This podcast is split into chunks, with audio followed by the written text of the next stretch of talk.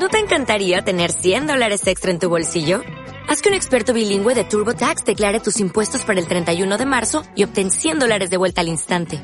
Porque no importa cuáles hayan sido tus logros del año pasado, TurboTax hace que cuenten. Obtén 100 dólares de vuelta y tus impuestos con 100% de precisión. Solo con Intuit TurboTax. Debes declarar para el 31 de marzo. Crédito solo aplicable al costo de la presentación federal con TurboTax Full Service. Oferta sujeta a cambios o cancelación en cualquier momento. Escuchas a Marta de Baile por W Radio. Síguenos en Facebook, Marta de Baile. Y en Twitter, arroba Marta de Baile, Marta de Baile 2022. Estamos de regreso. Y estamos... Donde estés. Bueno, ahora sí nos vamos a poner a chambear cuentavientes, pero te digo una cosa, Rebeca, sientas triste porque perdiste. No. Porque yo siempre pierdo el matamesta. Te voy a decir algo, Marta, y lo digo de corazón. Exacto. Primera vez que gano. Pusiste muy buenas rolas, la verdad. Muy buenas rolas, la neta. Yo, yo no me fui por lo fácil. Nada más eso te Paga. quiero decir. Lo pago. Este was not was, que es lo máximo. Sí, pero que no, que no, creo que no prendió tanto. Creo que las tuyas, las dos que pusiste, sí eran mega prendidas. Muy bien, Marta, por eso. Así te quiero ver en el próximo Matamesta este viernes, que es solo en español. A ver de qué cuero salen más correas. nada.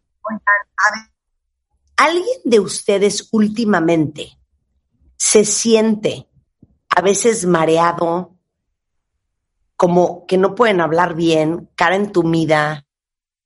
Les digo una cosa, hay una cosa que se llama ictus, eh, o como común y erróneamente lo llamamos, derrame cerebral.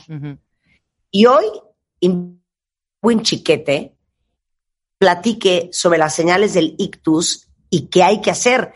Erwin Chiquete es médico internista, es neurólogo, doctor en, bio- en medicina del Departamento de Neurología y Psiquiatría del Instituto Nacional de Médicas y Nutrición Salvador Subirán, miembro del Sistema Nacional de Investigadores, profesor del posgrado de Ciencias Médicas de la UNAM. O sea, el señor es una eminencia. Y no saben la felicidad que me da cuando me entero, porque el otro día me habló un amigo, Erwin, que escuchó su hermano el programa que hicimos sobre el síndrome Guillain-Barré y me dijo, cuando mi hermano oyó todos los síntomas, dijo, yo siento que eso es lo que tengo. Fue Quinn y corte A, sí, le dijo, sí, tiene síndrome de Guillain-Barré, lo agarraron bastante temprano, pero cuando pasan esas cosas, nos encanta siempre que nos compartan sus descubrimientos que aprenden en este programa, pues hace todo el sentido lo que hacemos todos los días aquí en W Radio de 10 a 1. Así es que bienvenido, Erwin. Y sé que muchos cuentavientes eh, te fueron a ver por migraña mal diagnosticada, etcétera, etcétera, ¿no? No, y hay un cuentaviente también, ¿te acuerdas del cuentaviente Fernando eh, Erwin? Que Sí, claro. literalmente le salvaste la vida. Él llegó con un ictus. Sí, bueno, muchas gracias. La, la verdad es que este, te escuchan muchas personas y, y también pasó hace un par de semanas que un colega me dijo que por, me dice, mira, un paciente llegó conmigo al hospital, a urgencias. Yo estaba de guardia en el rol y llegó a un hospital privado de urgencias, pero eh, llegó reconociendo síntomas que tú habías mencionado en uno de los programas. Al final eh, se trató de una neuropatía y bueno, eso es lo que, lo que, lo que lo llevó a buscar atención a urgencias. Se trataba de un síndrome de Guillain-Barré. No, qué maravilla. Es que les digo una cosa, como siempre les he dicho, nuestra chamba es darles a ustedes la información y las herramientas para que ustedes tomen mejores decisiones sobre su salud. Y la verdad es que, Erwin, la Organización Mundial de la Salud dice que las enfermedades vasculares cerebrales, pues es la segunda causa de muerte en el mundo. Y, y son cosas que son tan ajenas a la información que tenemos que de repente podemos no darnos cuenta qué es lo que tenemos o no reconocer los síntomas. Una de cada cinco pacientes muere y tres de cada cinco quedan con secuelas por el ictus. Entonces, explícale a todos qué es el ictus. El ictus es un término que utilizamos nosotros ya como intercambiable. Eh, en España ya se usaba desde hace mucho y nosotros lo empezamos a adoptar hace algunos años para acá como un sinónimo de la palabra stroke en inglés. Entonces algunas personas dicen, ah, es que yo tuve un abuelito que vive en Estados Unidos y le dio un stroke. Entonces para nosotros es un término muy sencillo, una sola palabra. Ictus es un stroke. ¿Y qué es un ictus o un stroke en inglés? Bueno, un ictus es un, vamos a llamar entre comillas, accidente vascular. ¿Qué es lo que pasa con ese, ese eh, accidente vascular? Vascular, recordando, se refiere a los vasos sanguíneos, arterias o venas. Así que un accidente vascular es un, eh, es cuando se tapa una arteria o se rompe una arteria. Entonces, si se tapa una arteria, esto va a originar un infarto cerebral, así como el infarto del corazón que da porque se tapa una arteria del corazón. Bueno, pues también se pueden tapar las arterias del cerebro y dar un infarto cerebral. Pero también puede ocurrir una hemorragia cerebral, que ese es propiamente lo que nosotros conocemos como derrame. Lo que pasa es que a veces se generaliza y se dice derrame, pues por decir cualquier otra cosa que pasa con las arterias del cerebro. Sin embargo, el, el término específico derrame se refiere a cuando se rompe una arteria y se forma un coágulo, pero no dentro del vaso, no dentro de la arteria, sino fuera. Y entonces esa hemorragia origina pues diferentes eh, problemas. Entonces nosotros vamos a tener signos y síntomas de cualquiera de las dos, ya sea de un infarto cerebral o de una hemorragia cerebral, dependiendo la zona, es decir, la parte del cerebro que se afecta y la extensión de la lesión. Es decir, lesiones chiquititas pues son síntomas probablemente muy chiquitos, incluso asintomáticos. Muchos pacientes, por ejemplo, incluso con migraña que hacemos imagen, vemos infartos cerebrales pequeños porque hasta el 40% de las personas con migraña tienen infartos cerebrales asintomáticos y entonces a veces esos se, pueden llegar a sorprender cuando nosotros vemos, eh, les mostramos la imagen y se sorprenden porque dicen, bueno, este, pero yo nunca tuve ningún síntoma de ese infarto cerebral. Sí, no todos los infartos cerebrales dan síntomas, pero cuando los dan, eso es una causa importante de discapacidad y como bien lo dijiste a nivel mundial, es la segunda causa de muerte a nivel general. Ok, a ver, entonces, déjame recapitular. En el cerebro tenemos miles de vasos y arterias. Sí, venas y arterias. Sí, a lo mejor son cientos, pero sí. Ok, cientos de, de, venas y arterias que pasan por diferentes partes del cerebro, por el lóbulo prefrontal, el, el, lado izquierdo, el lado derecho, por aquí, por allá, por atrás, por adelante, por un lado y por el otro. Exacto cuando se te bloquea o cuando se te rompe, es un infarto cerebral. Cuando se te bloquea, es decir, cuando se tapa, así como se tapará una tubería, eso origina un infarto cerebral. ¿Por qué? Porque infarto es la muerte de un tejido por falta de oxígeno y nutrientes. Y como la, sangre que portan las arterias, que llevan las arterias, tiene oxígeno y nutrientes, pues evidentemente cuando se tapa una arteria, pues ya no le llega oxígeno y nutrientes a ese, a ese tejido y se seca. Pensemos como otro ejemplo puede ser un arroyo, un río y una tierra la parcela a la que no le llega el riego, pues se seca. Entonces eso pasa con el cerebro, se seca. El problema es que un infarto cerebral es irreversible. No podemos volver a generar las neuronas que han muerto. Sí podemos hacer reconexiones y esa es una parte que vamos a platicar más tarde, que tenemos que hacer en una persona que ya sufrió el infarto cerebral, que ya no podemos hacer nada para revertirlo, pero sí podemos hacer algunas estrategias de rehabilitación neurológica para regenerar conexiones perdidas. Eso sí podríamos hacer. No podemos volver a generar neuronas, pero sí podríamos reconectar algunas zonas que no es que manden los síntomas a ceros, pero, sí que mejoran muchísimo los síntomas. Y cuando se rompe una arteria, cuando se parte, digamos, se abre la pared del vaso, se derrama la sangre fuera de la arteria y a eso es a lo que le llamamos derrame cerebral. Varios, este, eh, personas muy conocidas, artistas, este, gente de, de el medio del, del, deporte y del espectáculo han sufrido derrames, este, eh, y, y recientemente hemos tenido varios ejemplos. Ok, a ver, nada más dime una cosa. ¿Qué es peor? ¿Que se te bloquee un vaso sanguíneo? O sea, que se te tape o que se te rompa y que se derrame sangre? Eh, es más mortal, siempre es peor. Coger uno. Sí, la sangre, que se rompa, que se rompa y que cause un derrame. Esa, la, la, la hemorragia, en cualquiera de sus formas, hemorragia subaracnoidea o hemorragia dentro del eh, tejido cerebral, que le llamamos hemorragia intracerebral, son muy mortales. Por ejemplo, Cerati tuvo una hemorragia subaracnoidea porque se le rompió un aneurisma, un derrame. Eh, entonces, Carmen Salinas tuvo una hemorragia intracerebral porque tuvo una rotura de un vaso, pero dentro del cerebro, y entonces la sangre se le acumuló en el parénquima cerebral, es decir, en el tejido del cerebro. Eso es parénquima, el tejido que forma un, un, un órgano. Ahora, dime una cosa. ¿Por qué te pasa esto? Esto pasa, el principal factor de riesgo este, y eso es, eso es terrible, es la hipertensión arterial. Y digo que es terrible porque en México, como, como ya lo has mencionado tú en otros programas con otros invitados, la hipertensión arterial es el asesino silencioso. ¿Y por qué es el asesino silencioso? Porque no duele, no se siente, no da síntomas claros hasta que ya se rompió una arteria, hasta que ya originó un problema. En el Inter, nosotros estamos meses o años sin ningún síntoma y nuestras arterias están empezando a dañar de a poco. ¿Y por qué también decimos que es el asesino silencioso? Porque en México la prevalencia de hipertensión arterial es de cerca del, es de alrededor del 40%, pero solo la mitad saben que son hipertensos. La otra mitad andan por ahí por la vida con la hipertensión, con la presión alta sin saber que son hipertensos. Claro, a ver, es que, es que tengo una, una, tengo una analogía muy buena. Me imagino que las paredes de estas arterias y de estas venas deben de ser delgadas y frágiles.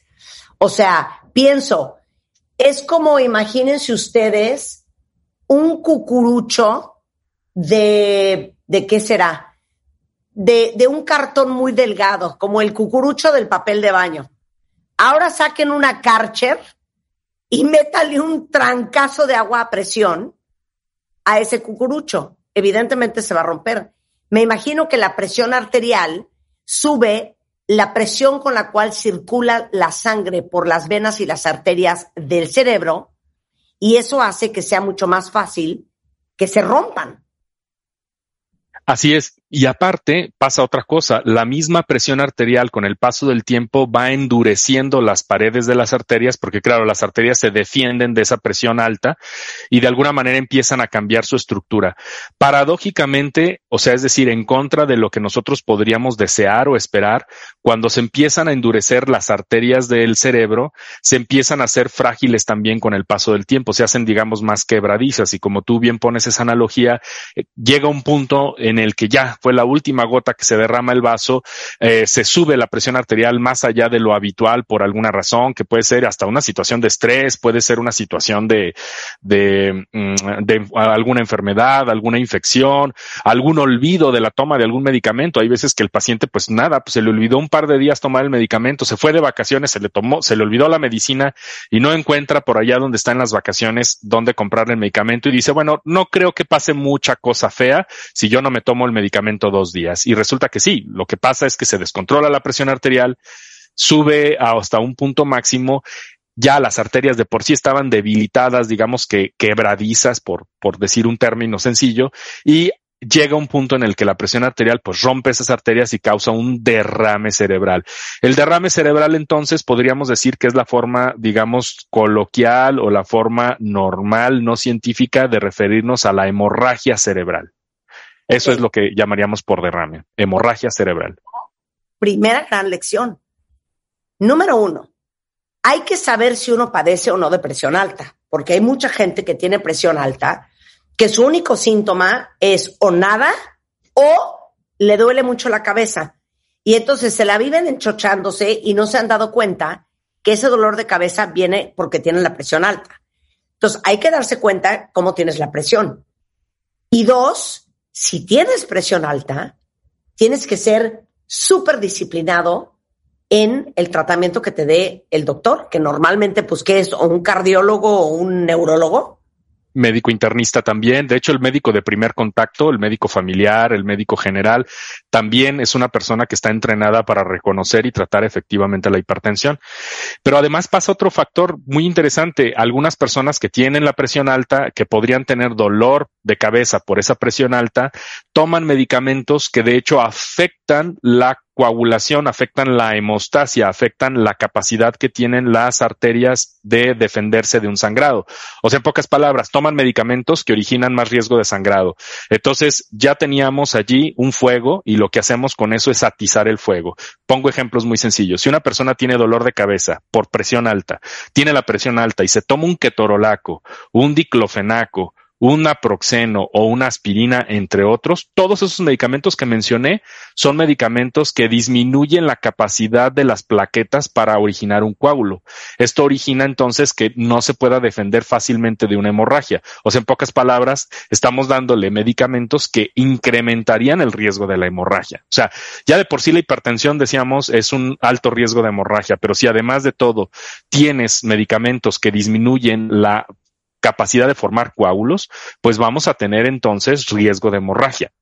Oye, pero qué cañón lo que acabas de decir, porque todos ustedes que padecen de presión alta y que están medicados con presión alta, el día que me dio un trancazo, me, me, me duele la espalda, este, tengo un dolor de no sé qué, qué importante es A, no automedicarse y B, decirle al doctor, oye, yo tengo presión alta y estoy tomando esto, porque entonces te manda el doctor un ketorolaco, que es un analgésico súper común, y tú no te das cuenta el problema que eso es para ti.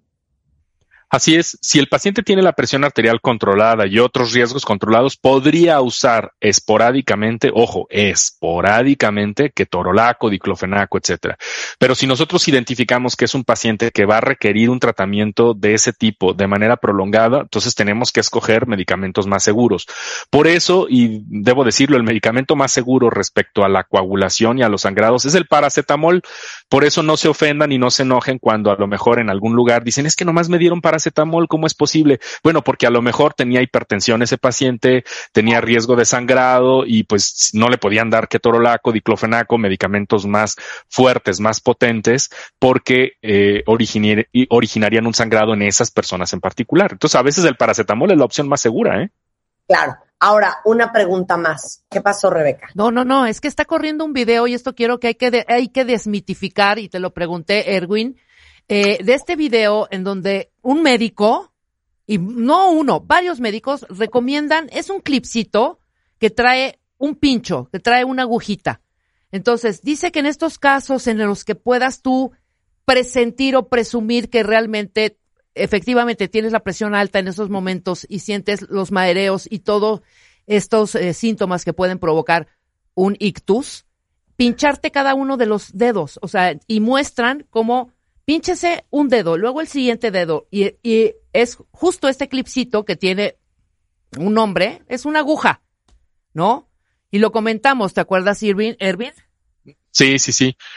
Eh, bueno, eh, tiene una lógica ese, eso que recomiendan, pero no se ha probado. Y ojo, en medicina no nada más basta con la lógica, no nada más basta con que nosotros digamos, ah, yo creo que basado en la fisiología esto tendría que funcionar. No, no, además hay que probarlo las algunos eh, eh, algunas estrategias que podemos hacer pueden bajar la presión arterial pero la bajan temporalmente. Por eso ya no recomendamos esas. Miren un tiempo incluso en medicina medicina alopática la medicina científica nosotros recomendábamos estamos hablando de hace algunas décadas estrategias como masajearse la las carótidas, que son las arterias que tenemos en el cuello.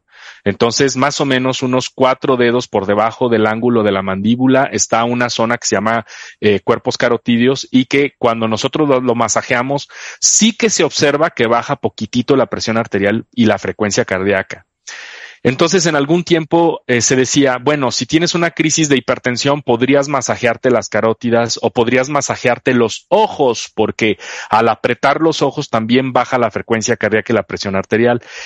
Para ser honestos, también el picarte en algunas zonas, como en ese clip que mencionan, podría bajar la presión arterial, pero les tengo malas noticias, la baja por algunos segundos a minutos. ¿Ves? Luego de ello, luego de ello vuelve a subir. Entonces nosotros ya no estamos recomendando desde hace décadas que la gente se masajee los ojos ni que se masajeen el, el cuello. Lo mejor que puede hacer una persona que ha identificado que tiene la presión arterial alta o que tiene estos síntomas es acudir con el médico o si ya tiene, acudir a urgencias de preferencia y ahorita vamos a mencionar cuáles son los datos de alarma para acudir a urgencias.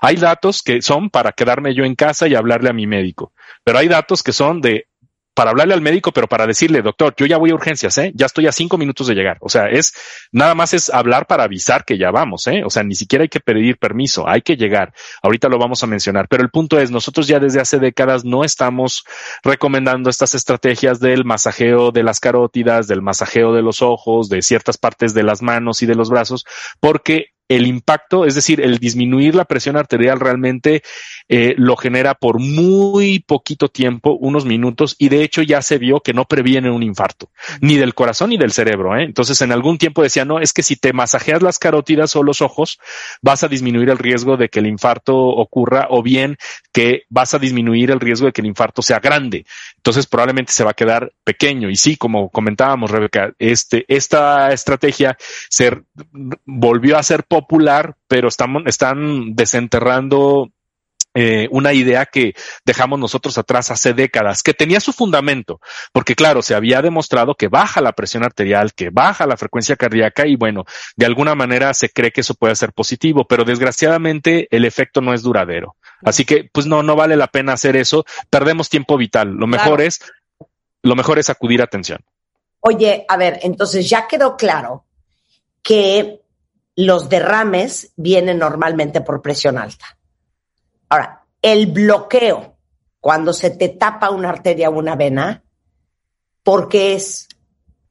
Se tapa porque se forma un coágulo. Ese coágulo se puede, un coágulo dentro de la arteria. Ojo que el derrame es un coágulo fuera de la arteria. Entonces, a ver, cuando el coágulo está fuera de la arteria es un derrame. Cuando el coágulo está dentro de la arteria es una obstrucción, un taponamiento y eso origina un infarto. Ese coágulo, ¿dónde se forma? Bueno, se puede formar en varias partes. Una de ellas es el corazón. En el corazón se pueden formar coágulos debido a arritmias. A veces una arritmia la podemos tener de manera transitoria, ¿eh? o sea, no necesariamente de manera permanente. La, la arritmia más frecuentemente asociada a la formación de coágulos que van luego a viajar al cerebro se llama fibrilación auricular. Y yo creo que ahorita muchos de tus de, de, muchos de la gente de tu audiencia está pensando, ah, sí, sí, sí, sí, mi mamá, mi abuela, mi tía tiene esa fibrilación, ya me acordé. Sí, sí, sí, me suena fibrilación auricular. Bueno, la fibrilación auricular es la arritmia que más coágulos puede formar y mandar al cerebro. Pero esos coágulos también se pueden formar en las arterias carótidas, en las arterias que tenemos en el cuello y que conectan al corazón con el cerebro. Las arterias carótidas tienen mucho riesgo de formar placas, placas de ateroma, placas de colesterol.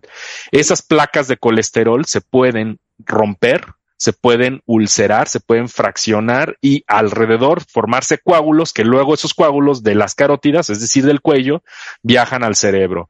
Y también se pueden formar coágulos ya internamente dentro del cerebro. Entonces tenemos varias formas. Ahora, ¿cuáles son los factores de riesgo para formar coágulos?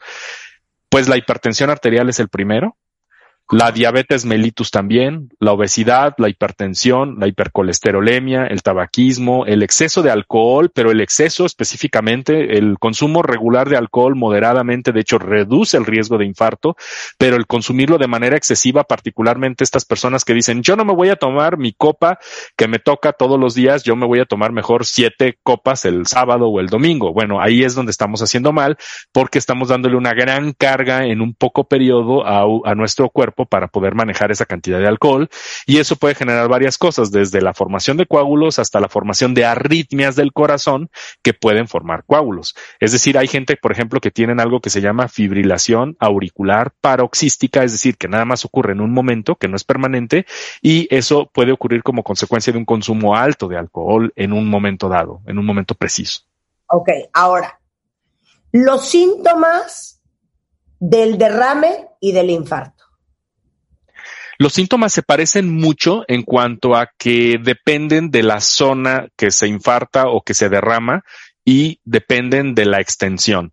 Entonces, a primera vista, incluso para un médico puede ser muy difícil saber cuándo es derrame o cuándo es obstrucción, cuándo es un infarto, es decir, cuándo el ictus es hemorrágico o cuándo es isquémico. ¿Pero qué te hacen? ¿Una tomografía para saber?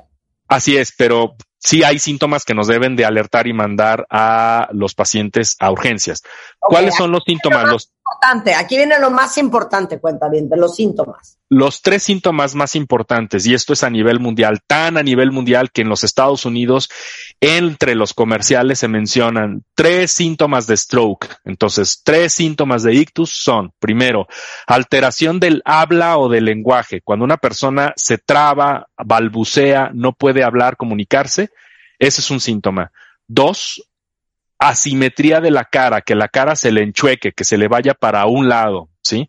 Puede, puede no ser toda la cara, ¿eh? Puede ser nada más la boca, puede ser nada más los labios y con eso es suficiente.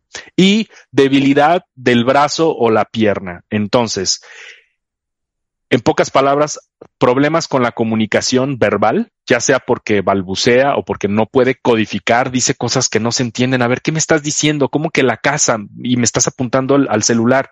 Eso no es casa, eso es un celular. ¿Me explico? Por ejemplo.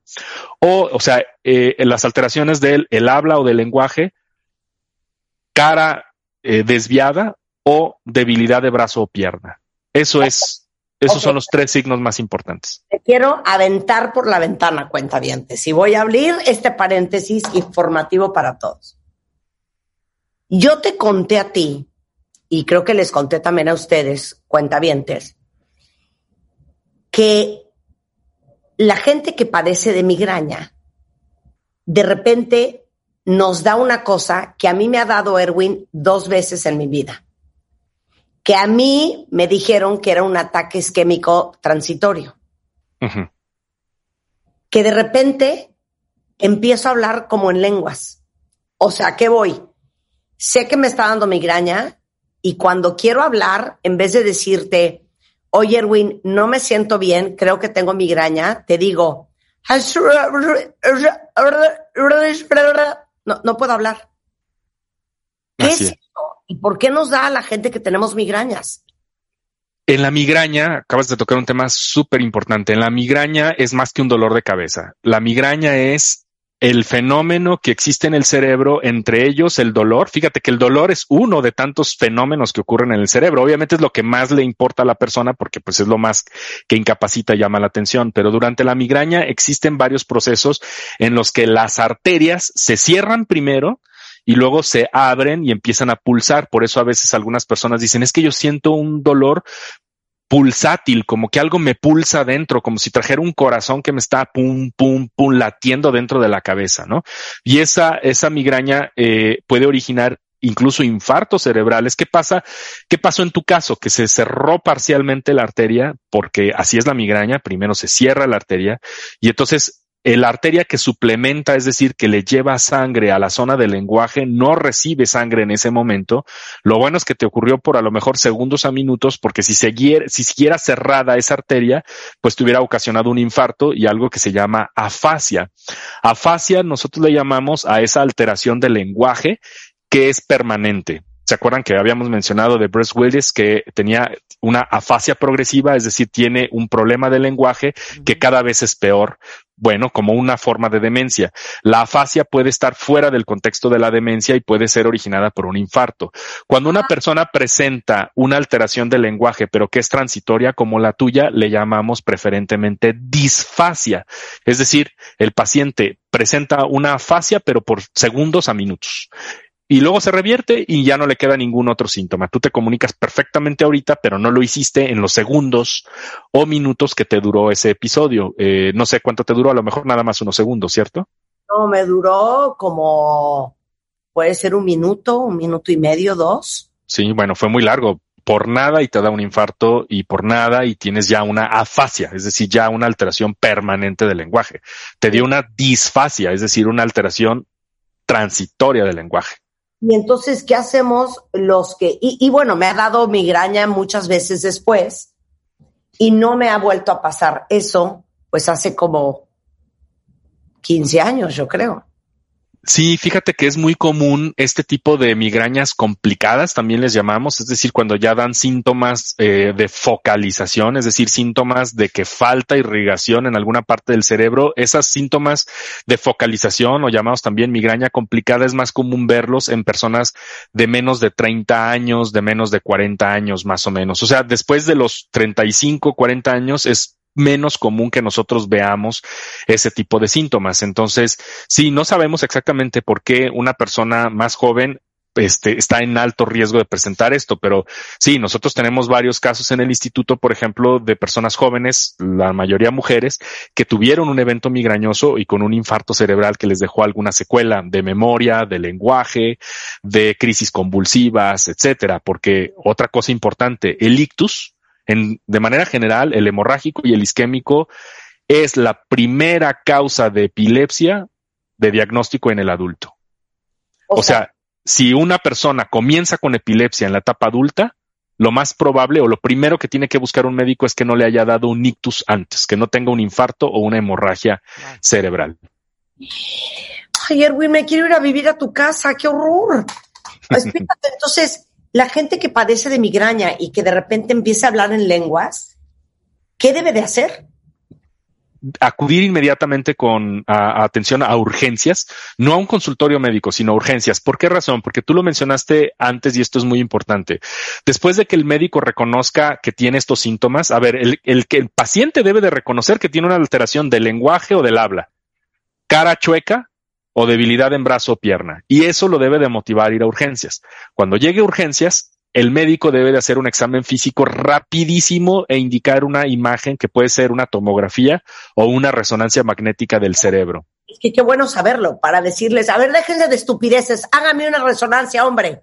Exactamente. Y no tenemos que empezar con cositas de, bueno, vamos viendo primero la radiografía del tórax o como se está pasando ahorita últimamente, sobre todo en hospitales privados, de no, no lo puedo atender. Primero tengo que ver que no sea COVID, lo vamos a isopar, vamos a tomar una tomografía del tórax. Y si no es COVID, entonces ya empiezo yo a estudiarlo porque lo tengo que pasar a otra parte. No, a ver, eso es pérdida de tiempo. Eh, nosotros tenemos una máxima en neurología vascular que dice tiempo es cerebro. Time is brain cada minuto que pasa yo pierdo dos mil millones de conexiones de neuronas.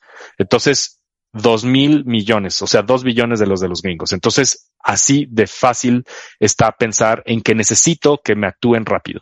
Oye, pero qué, o sea, lo que nos acaba de decir el doctor es oro molido, cuentavientes, para que ustedes lleguen al hospital, a urgencias, y cuando empiecen con, sí, no, pero es que mire, mire señor, tranquilo, tranquilo, le voy a tomar la presión, déjese de estupideces, háganme una tomografía en este momento.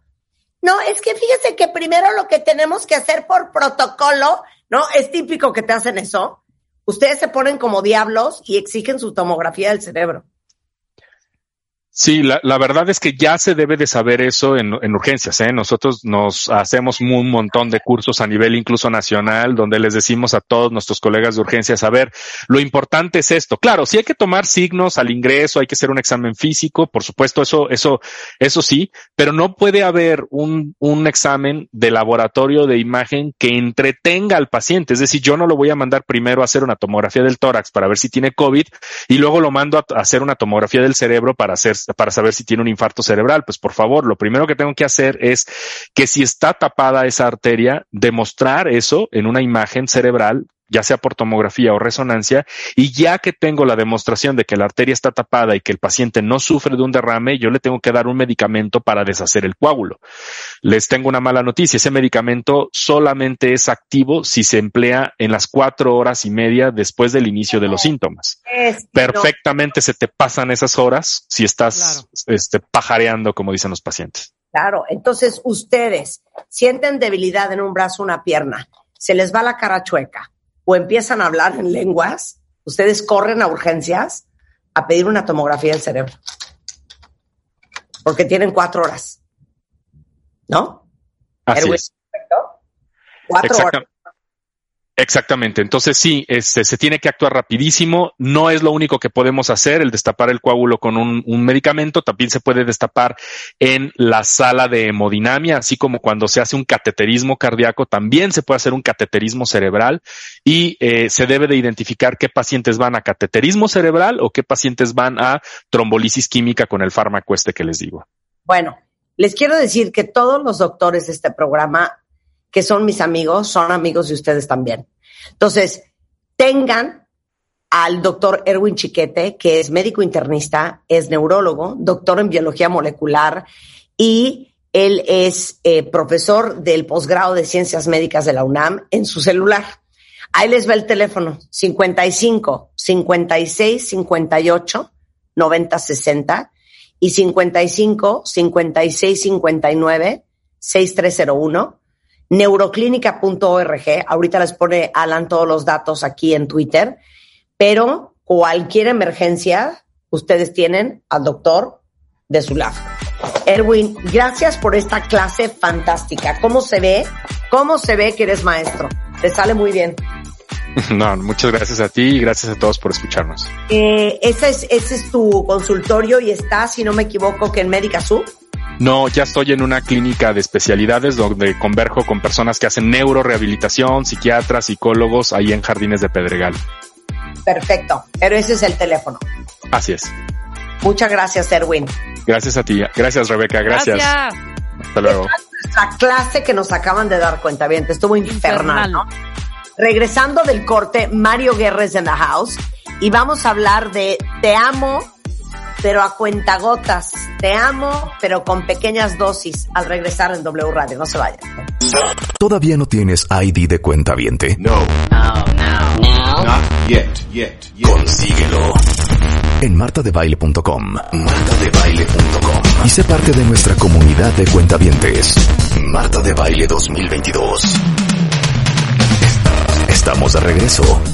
Y estamos donde estés. Como nuevo cliente de Western Union, puedes disfrutar de una tarifa de envío de cero dólares en tu primera transferencia internacional de dinero en línea. Envía dinero a los tuyos en casa de manera rápida, fácil y conveniente. Visita westernunion.com o descarga nuestra app hoy mismo y tu primera tarifa de envío corre por nuestra cuenta. Aplican ganancias por cambio de moneda. No disponible para tarjetas de crédito y envíos a Cuba. Servicios proporcionados por Western Union Financial Services Inc. NMLS 906983 o Western Union International Services LLS NMLS 906985.